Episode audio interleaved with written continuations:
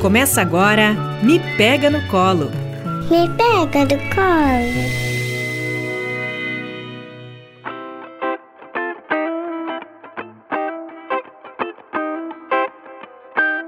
Olá, eu sou a Fran Benedetti. Eu sou a Cris Cruel e esse é o Me Pega no Colo, o podcast do mestrado profissional Saúde Materno-Infantil da Universidade Franciscana. Na Central Técnica, Alan Carrion. O Me Pega no Colo é desenvolvido na rádio Web UFN. Doces ou travessuras?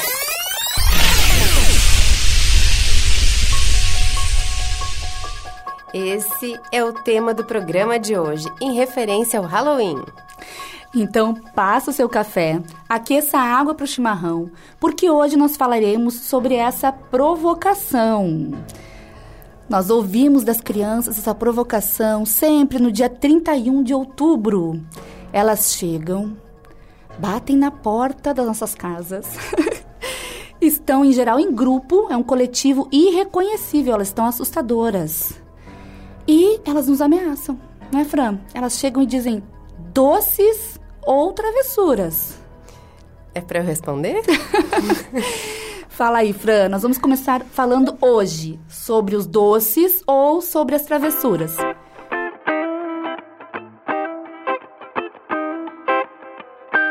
É, para eu responder, então eu escolheria doces.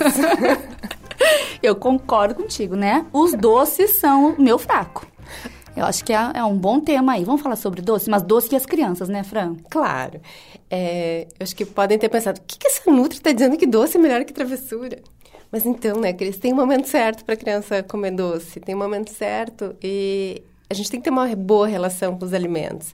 Então, por que não, nesse dia, nessas datas especiais, a criança ter a possibilidade de comer doces, né?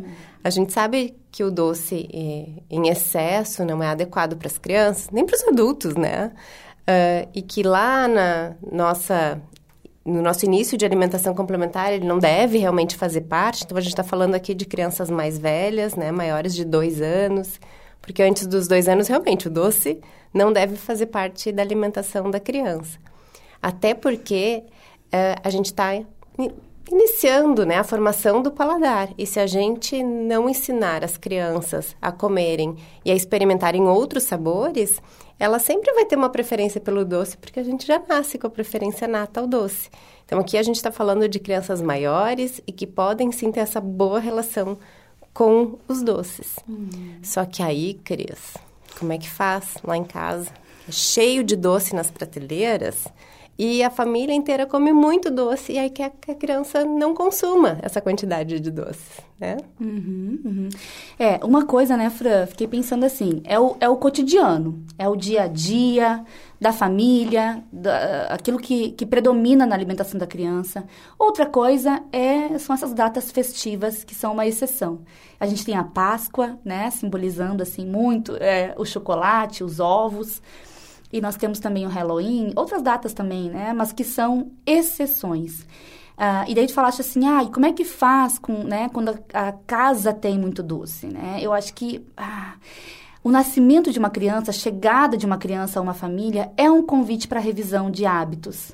É um convite para essa reflexão sobre quais são os costumes, inclusive os alimentares, né, Fran? É, você sabe, eu tenho três filhos, né? E, e, sou psicóloga, então, né, a alimentação, ela entra aí na psicologia como um tema também que nos interessa muito por esse aspecto relacional, afetivo, emocional. O, a alimentação, ela envolve os rituais familiares, as tradições, aquilo que é transmitido. De um modo geral, envolve de alguma forma essa reunião à mesa, essa, esse compartilhamento dos alimentos, né, as ceias, as datas festivas. Então, a gente não quer abrir mão disso tudo. Né? A gente não quer higienizar a infância e as relações familiares, né?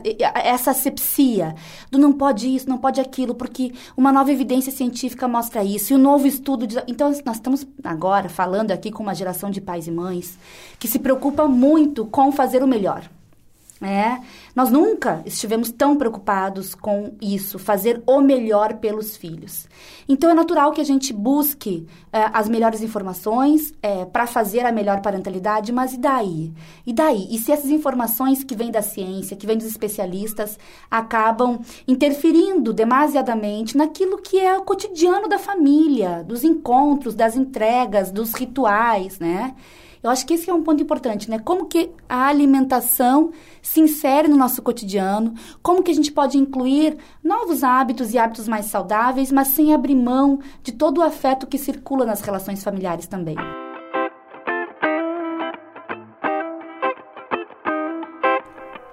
Então, Cris, é, a nutrição foi por muito tempo é, seguiu nessa linha, na verdade, né, do, do alimento proibido, do permitido, aquele alimento é bom, é ruim, é o vilão. Então, até nas escolas, né, se trabalha muito, ah, o dia do lixo, eu acho tão... Como é que uma comida pode ser lixo, né? É, tudo bem que alguns alimentos a gente nem considera, alguns autores nem consideram comida, né? São, são os ultraprocessados. Mas faz parte da nossa alimentação. Então, eu acho muito pesada essa palavra, né? Trabalhar assim com o dia do lixo. É, são alimentos que têm que ser evitados, né? Não é para fazer parte do cotidiano, mas é muito forte, assim, para mim, essa, essa palavra. Mas como tu disseste, então, né, Cris, a alimentação ela tem que fazer parte da rotina daquela família, tem que fazer parte dos hábitos, é cultural.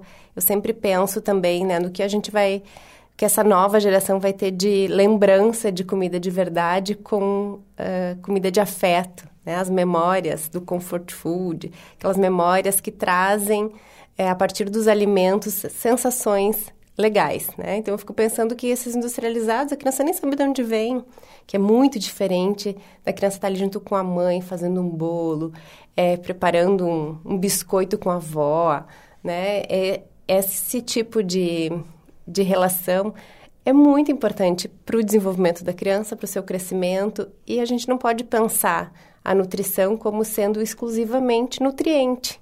Né? Tanto é que a gente fala alimentação e nutrição. Uhum. Então, nutrição, é claro, a gente cuida dos nutrientes também, que eles são importantes, mas a gente tem que pensar na alimentação como um todo. E o quanto essas crianças não vão ter relações inadequadas com os alimentos, né? Crianças com seletividade alimentar, com anorexia alimentar ou com compulsão alimentar, né? Que tem aparecido muito Talvez por essa não boa relação também com os alimentos. Então, o doce faz parte. Não é comida de criança? Não, não é comida nem de adulto. Né? Mas é para ser utilizado eventualmente. E nessas situações, é quantas memórias afetivas a criança não vai ter em relação a ele. É claro que a gente não pode pensar no doce como recompensa, porque a gente já está num outro caminho, né? É, ah, se comer todo o almoço vai ganhar o doce de recompensa. Aqui a gente está falando no doces ou travessuras como uma brincadeira, né? Que tem uma outra conotação. Exato. E Fran, você falou bem assim das questões da, da, dessa memória afetiva, né? E como ela, ela não gira em torno do paladar, não é assim, eu comi e gostei. Não é somente isso, é toda uma experiência que envolve o fazer, o elaborar, o esperar, o se relacionar, estar na presença de alguém, num certo clima, né, que propicia para que essa memória se ligue, né, a esse afeto e também se ligue ao paladar. Então, mesmo a questão do, do Halloween, né? Muitos pais e mães ficam aflitos porque ai, a criança chega em casa com uma sacola cheia de de doces, né? Chega com um baldinho cheio de doces. E realmente é, é um exagero. Mas veja o que, que a criança quer quando ela se fantasia nesse momento do Halloween e vai batendo de porta em porta no, com os vizinhos, né? O que, que ela quer? Ela quer é brincar, ela quer se relacionar, ela quer aquela experiência inteira. Eu disse antes que eu tenho três filhos, imagine, então, triplique, faça vezes três os doces que chegam em casa no final do dia 31. Mas o que eu observo que eu posso uh, fazer dar qualquer destino para esses doces. Porque os meus filhos, eles não bateram de porta em porta porque eles queriam muitos doces. Eles bateram de porta em porta porque eles queriam encontrar, olhar os vizinhos, encontrar as outras crianças fantasiadas, correr. É uma experiência corporal, uma experiência de encontro, é uma brincadeira muito diferente. Então, vou, vou dar um exemplo aqui, né, Fran? Lá na minha casa, como é que funciona? Eu digo assim para eles: ó, enquanto vocês estão coletando os doces, vocês podem comer alguns. Porque, bom, né? Como é que eles precisam viver essa experiência integralmente? E daí depois chega em casa, eu converso com eles, olha só a quantidade de doces. Vamos distribuir, vamos dar para algumas crianças que não têm essa mesma oportunidade de vocês, que não têm esses vizinhos que são tão generosos e que participam da brincadeira, tem muitas crianças, né? Então a gente vai dividindo, eles selecionam alguns docinhos que eles querem comer ao longo da semana, que aquela semana acaba sendo uma semana um pouco mais adocicada.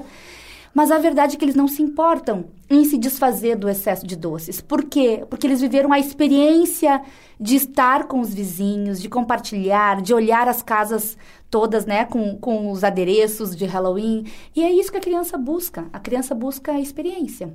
Exatamente. E muito legal isso que tu faz, Cris, de é, sentar né, com as crianças, ver a quantidade de doce, pensar em dividir, em compartilhar. Né? Eu acho muito é, ruim para a criança quando a família esconde aqueles doces, né? Vai ficar escondido lá no armário para a criança não ter acesso. Eu acho que é importante ela saber que aqueles doces existem, mas como é que ela vai aprender a porcionar isso durante a semana, a fracionar, se ela não participa dessa, desse decisão. momento, desse, dessa decisão?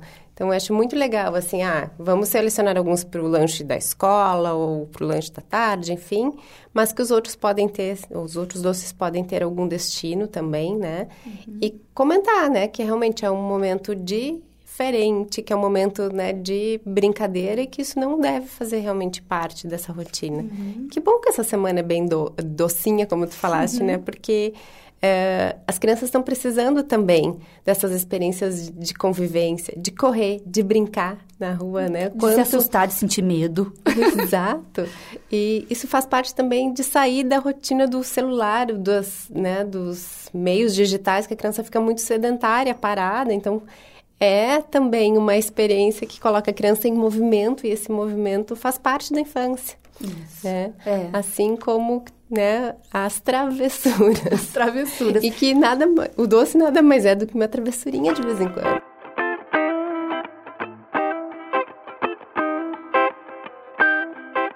É, é quase que travessura ou travessura, né? Mas é isso, é sobre as travessuras, né, Fran? Agora, agora há pouco tocou num, num, num, ponto, que é assim, a criança participa da decisão. Qual é daqueles doces todos, qual que ela mais gosta? Qual que ela vai selecionar para comer durante aquela semana? Qual que ela vai é, compartilhar com outras crianças? Enfim, ela vai participando desse processo todo. E daí a gente está falando também de práticas educativas e, e de estilos parentais, né? Então, assim, é, qual pai e qual mãe eu sou diante da minha criança, qual eu quero ser, né? Eu observo quais são as minhas fragilidades, vou aprendendo com a minha criança também sobre práticas educativas. E daí, é, muitas vezes chega essa pergunta até mim, né? Ai, Cristina, qual é a melhor forma de educar uma criança? Será que essas novas propostas educativas, como por exemplo a disciplina positiva, eu recebo muitas perguntas sobre a disciplina positiva. Será que essa nova proposta educativa não está invertendo uma pirâmide hierárquica no sentido de que, ah, se eu coloco o meu filho, a minha filha, a participar dessa decisão que diz respeito à sua alimentação, ao seu corpo, à sua saúde, se eu coloco ele a participar dessa decisão, será que isso não estaria reduzindo o meu poder como mãe? né? A, a, é, eu que decido, como, será que isso não deixaria o meu filho, a minha filha também inseguro diante dessa condição de que é ele que tem que decidir sobre a vida dele? E daí que eu acho que tem uma confusão aí, né, Fran? Quando a gente fala de uma proposta educativa que escuta a criança, que inclui a criança, que dialoga com a criança, não é o mesmo que utilizar uma prática educativa negligente e que deixa nas mãos da criança a decisão é uma, é uma decisão que ela é compartilhada com a criança, que a criança participa, mas ainda assim, a última palavra é minha. Eu sou mãe, eu preciso tomar as rédeas, é, eu preciso determinar algumas coisas. De fato, quanto menor a criança, menor a sua capacidade, a sua habilidade, a sua competência para gerir a sua vida. Ela precisa de um adulto que se coloque nessa condição de guia Eu que vou guiar. Então eu digo para minha criança: olha, essa quantidade toda de doces que você conseguiu coletar, que foi muito legal, que foi uma brincadeira bacana, mas você não vai comer todos esses doces. Entende? Eu estou determinando. Ela não, tá, não é ela que está decidindo quanto doce ela vai comer, quanto ela vai comer, quando. Não, eu vou dizer para ela. É, é, isso é inegociável. Você não vai comer toda essa quantidade de doces. Nós vamos separar aqueles que você mais gosta. Esses que você mais gosta, nós vamos distribuir ao longo da semana. E, os, e eu quero que você me ajude nisso. Né? Você vai colaborar, você vai participar. Dá pra entender, Fran, que não é uma inversão aí? Perfeito, Cris. Porque é, se a criança não ajudar né, nessa decisão, ela acaba não sabendo depois como fazer quando ela precisar fazer isso sozinha. E realmente eu percebo que há uma inversão, porque nas consultas, principalmente de nutrição, é, vem a intenção da responsabilidade da alimentação ser da criança e não dos pais. Né? Mas ele gosta, mas ele come. É, então, co como é que a gente vai colocar essa responsabilidade de um alimento que a criança nem tem poder de compra? Quem compra os alimentos são os pais, quem escolhe pelos alimentos são os pais. Então, eu acho muito importante, assim, para mim é muito claro que a responsabilidade pela alimentação, assim como outros cuidados com a criança, é dos pais. Mas a criança também tem que participar para ir aprendendo com esse processo. Aos pouquinhos. Na medida em que ela cresce, ela participa mais e mais. É, é como vocês falassem, né, antes, Fran, uma criança até os dois anos não deve ingerir doce. Isso é determinado pelos pais. A gente não vai consultar uma criança de um ano e meio, você quer chocolate? Uhum. Não, a gente não consulta ela. Então, assim, também, essa participação ativa da criança, consulta a ela, vai aumentando à medida em que ela vai crescendo. E, e, e, tem aquilo também que são valores inegociáveis parentais. E tudo bem se uma família decidir, não, a minha criança não vai participar do Halloween. Esse é um valor inegociável para mim. Por quê? Porque não fecha com a minha visão é, religiosa espiritual, ou porque não é um hábito, não é cultural do Brasil, é uma, é uma cultura que foi importada. Eu sei que muitas famílias questionam isso, né? Não é uma cultura que foi construída no Brasil, mas que veio importada de outros países. Bom, tudo bem. Eu posso determinar que a minha criança não participará do Halloween. E daí, qual é a dificuldade aí, né? é que toda decisão que a gente toma, a gente precisa bancar essa decisão. E toda decisão tem consequências, né? Tem ganhos e tem perdas. Mas ser pai, ser mãe é isso. É tomar algumas decisões, é ser o guia na vida de uma criança. E não só de uma criança, a gente segue sendo guia dessa pessoa que a gente tutela a, durante toda a juventude, até o início da idade adulta, né? Então, assim, é assumir essa posição, assumir as consequências disso também e, e lembrar que há perdas e ganhos, a gente precisa bancar isso. Mas eu vejo sim, concordo contigo, Fran, que muitos pais e mães acabam hoje, né, se eximindo desse papel e realmente delegando muita responsabilidade à criança. Isso é danoso para a criança, a gente precisa reconhecer. A criança não tem essa competência, é ansiogênico demais. Nós temos crianças que desenvolvem crises de ansiedade, roem unhas compulsivamente, apresentam tics, apresentam né, vários comportamentos ansiosos, inclusive fóbicos, né? Apresentam fobias e a gente, quando vai avaliar a família, percebe aí que é uma criança que vive uma, uma experiência de muito desamparo e de negligência, né? Porque então esse que é esse é o tom, esse é o a gente tem que encontrar esse lugar, o lugar a gente precisa é, assumir a função de ser a taxinha no mapa, né? A gente é a referência, a gente é o guia e disso a gente não pode se eximir. Claro, existe uma responsabilidade, uma corresponsabilidade, né? Então é fazer essa essa intermediação eu acho que é importante para os profissionais da saúde, né? É o que a criança tem capacidade de resolver naquele momento, o que os pais vão auxiliar, o que os outros uh, membros da família, né? Porque a avó, né? O pobre da avó é sempre a, a responsável pelos doces uhum. e pelos alimentos, mas também a família tem que levar em consideração que o que traz essa avó, que traz né, esses outros familiares, não é só a questão do doce, mas que tem toda essa afetividade envolvida. E essa afetividade também agora me fez lembrar, assim, né? Quantas vezes a gente tenta reproduzir um alimento que a avó, que não, pode ser que não esteja mais conosco, fazia, tu tem a receita lá escrita, mas o sabor nunca é o mesmo. É. Né? Então, uh, também as outras memórias vêm né, dessa, dessa relação que não é só do alimento e que a gente tem que saber também dividir com todos os membros da família, né? Porque há muitas divergências, né? De gerações. É. E essa geração é uma geração, como eu disse antes, que não quer errar, né, Fran? É. É uma, é uma geração muito comprometida com o cuidado ao começo da vida, mas isso leva, tem levado a rompimentos familiares. Infelizmente, né? Muitas vezes, assim, ó, é por meio daquela tradição familiar que não está respaldada pela melhor evidência científica atual. Mas é aquela tradição familiar que aquele vô, aquela avó, o tio, a dinda consegue se colocar na sua função. Então, isso nos exige uma flexibilidade que a geração 100%, essa geração que não quer errar, não tem tido. Né? Ou tem tido com é, escasso, digamos assim. É um recurso escasso a flexibilidade. Né? A gente vê polarizações em todos os âmbitos, né? uhum. né? Da vida e eu acho que a gente precisa ir acompanhando isso, né? Colocando na balança. Será que vale a pena mesmo romper, se afastar, é, é, inviabilizar o acesso da família, que também é rede de apoio afetiva, é também com quem a gente vai contar. Então, é uma geração que tem dito assim: ah, não, eu quero que a avó cuide, eu quero que a avó ajude, mas eu não quero que ela dê nenhum pitaco. Quer dizer, como assim, né? Como que a gente vai eh, limitando a participação dos nossos familiares na nossa vida, na vida dos nossos filhos?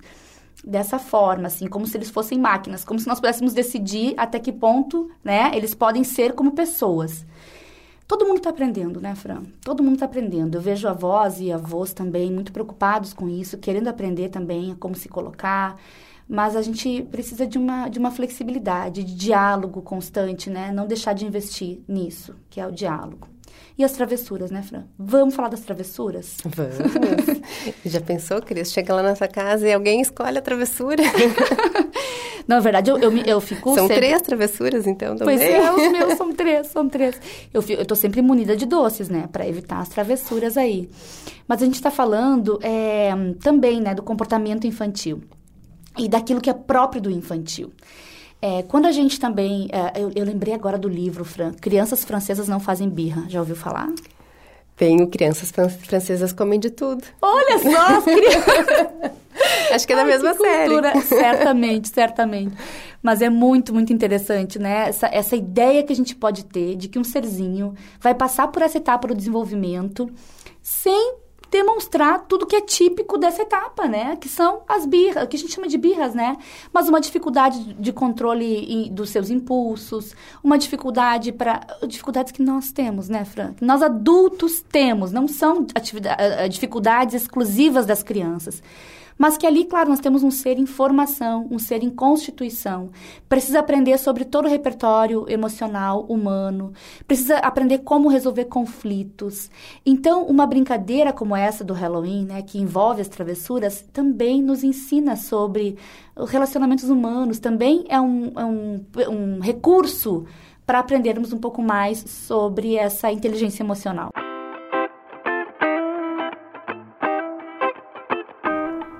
Cris, mas essas travessuras também, eu penso que pode fazer parte da, da rotina da criança, mas uma travessura, não sei se existe uma travessura boa, assim, que tragam recordações boas, né? De uma briga de travesseiros em casa, que não é para fazer todo dia, ou até com a própria alimentação, né? Fazer uma bagunça lá na cozinha com farinha. É, esse tipo de é, brincadeira e de travessura boa que eu acho que faz a criança se desenvolver mais saudável, né? de ter novas experiências. E só pensando também um pouquinho na alimentação, né? Quando a criança não tem esses contatos diferentes com diferentes texturas, cores, cheiros, experiências emocionais, até para chegar perto de um alimento é muito difícil. Então eu pensei, né, quando eu falei da farinha, quando a criança não toca no alimento, né? Então quanto é importante a família trazer para coisas diferentes, inusitadas, brincadeiras com tinta, brinca com tinta guache, com massinhas, com coisas que não sejam somente a tela. Então, acho que essas travessurinhas boas aí também podem ser é, trazidas para dentro né, das famílias e não ser exclusivamente da escola como uma tarefa que tem que ser cumprida. É. Acho que, Fran, acho que tu está falando aqui da gente é, conseguir acolher as mudanças que uma criança traz para a dinâmica familiar e para os espaços domésticos, assim, né? Então, quando nós somos um casal, né? Uma, um, vive um casal, vive uma pessoa solteira, aquela casa tem uma aparência, tem um, tem um ritmo. Uh, e permitir que uma criança chegue significa permitir essa experiência também de alteridade que ela consiga pessoalmente mostrando a pessoa que ela é, que ela mostre esses aspectos infantis e que ela consiga usufruir desse espaço também como sendo dela. Não, não essa sensação que algumas crianças carregam hoje, que é de que elas habitam uma casa que é de adultos, né? Então ela é uma casa imutável é uma casa sem vida. E quando a gente vê uma casa bagunçadinha, com as coisas fora do lugar, alguns brinquedos por ali, a gente está vendo que tem uma criança ali. Eu acho que é importante isso, que a gente tenha essa abertura, essa disponibilidade, mas é claro que essa uh, que eu estou chamando de uma abertura para o infantil, ela vai variar muito. Né? A gente tem famílias que têm uma certa rigidez quanto a isso. Né? Bom, a gente trabalha isso também em psicoterapia, nesses nossos acompanhamentos das famílias. Ok, se para vocês é intolerável esse tipo de, de condição, de situação dentro de casa, como que a gente pode proporcionar isso para a criança em relação com vocês. Então, assim, usufruir de espaços públicos, parques, praças, árvores, muros. A gente precisa permitir que a criança se machuque. Não é nada fácil, É para quem tem filhos. Assim, saber, bom, eu preciso permitir que minha criança corra algum risco que ela se coloque um risco. Inclusive, se as crianças são pequenas e elas evitam todo tipo de risco, é também papel parental estimulá-las a, a correr algum risco, a se colocar ali, né? A, a, sentir também o seu corpo, os seus arranhões, os seus hematomas, os, seus, os efeitos no corpo. Então, assim, eu, eu entendo que o estilo de vida nosso acaba nos levando a, a uma certa sepsia, chama sepsia da infância, né? uh, apartamentos pequenos, muitas vezes, claro, difícil de, de é, conduzir isso nesse espaço, muitas vezes. Mas aproveitar os espaços. Todas as cidades têm espaços é, livres, ao ar livre. E daí a gente consegue aí produzir um desenvolvimento ainda mais amplo da criança, né? Que lá ela possa fazer uma bagunça, que lá ela possa fazer bolha de sabão, massinha de modelar, argila, subir em árvore, como eu falei antes, né? Subir em muro, se arriscar, tentar se equilibrar, cair, se machucar, sentir o seu corpo. Né? Uh, isso realmente é muito, muito importante para o desenvolvimento da criança. Cris, mas aí, claro, quando tu fala de risco, é um risco controlado, né? Sob supervisão de um adulto, né? Exatamente. Acabei de deixar o meu filho na escola agora de manhã para um passeio numa fazenda com a turminha dele. Fiquei ali, filho, por favor, você não se coloque em risco. Filho, se tiver um açude lá, não chega perto da... É mãe, entendeu? É mãe. A gente fica assim, ó eu falo com a professora, professora, fica de olho nessa criança. Sabe que essa criança, né, uma criança de 10 anos, ela, ela é uma criança corajosa, mas também porque foi estimulada a isso. É, a questão é essa. Muitas vezes são habilidades e competências emocionais que são importantes para o mundo adulto. E que a gente não oportunizou a experiência dessas mesmas habilidades e competências na infância. Então, é muito mais desafiador. Então, assim, claro que supervisão, é claro que é, orientando a criança, cada pai, cada um de nós que está aqui, né, nós estamos nos ouvindo, conhece o seu filho melhor do que ninguém. Né, sabe o que é importante, sabe quais são os limites, e, e, e daí, na medida em que essa criança vai crescendo, a gente vai também tendo que confiar no que a gente fez no que a gente produziu com essa criança, para que a gente não vire isso que é, na literatura internacional chamam de helicopter parents, né? Aqueles pais helicópteros, né? Que ficam sobrevoando, sobrevoando a criança não permitindo que ela seja alguém na ausência dos pais. Essa criança precisa ter essa experiência também de maior autonomia. Mas é isso, é gradativamente, é despacito, né, gente? Despacito, devagarinho, gradativamente e confiando naquilo que a gente produziu com a nossa criança. Eu falei, Cris, não adianta, a alimentação está sempre envolvida aí, porque essa a parte da escolha, né, a gente já havia falado, que quando a criança não está sob supervisão, o que, que ela vai escolher para comer? E outra questão importantíssima, né, do se sujado e brincar no, no pátio, em outros ambientes e fazer essas travessurinhas do bem aí, é, também mudam até a microbiota intestinal. Olha que Bem interessante. Porque quantas crianças né, alérgicas, com intolerâncias alimentares, com alergias disso, de alimentos, enfim, a gente não está produzindo? E será que isso também não tem a ver com essa higienização excessiva? Uhum. Né, de não deixar a criança conviver com esses ambientes?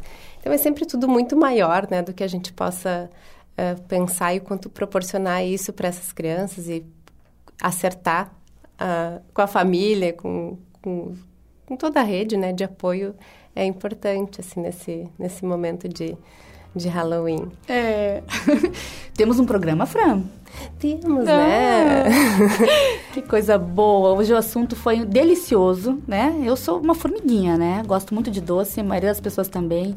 Mas é tão bacana, assim, localizar isso no mundo infantil, eh, dialogar sobre a importância tanto dos doces quanto das travessuras para o universo da criança e para o seu desenvolvimento integral. Muito bom. Ai, ótimo. E pensar que hum, isso não precisa ser só no Halloween, para aquelas famílias né, que não participam né, do Halloween, mas que isso pode fazer parte aí do, do dia a dia da vida da criança. Então é isso, né, por hoje. Qualquer dúvida ou comentário, escrevam para Fran Benedetti, né, ou então para o arroba Mestrado Materno Infantil nas redes, no Instagram. E até o próximo Me Pega no Colo. Isso mesmo. Qualquer dúvida, opinião, sugestão, pode escrever para mim também no Instagram, arroba Cristina Salencruel. E nos vemos até a próxima. Até.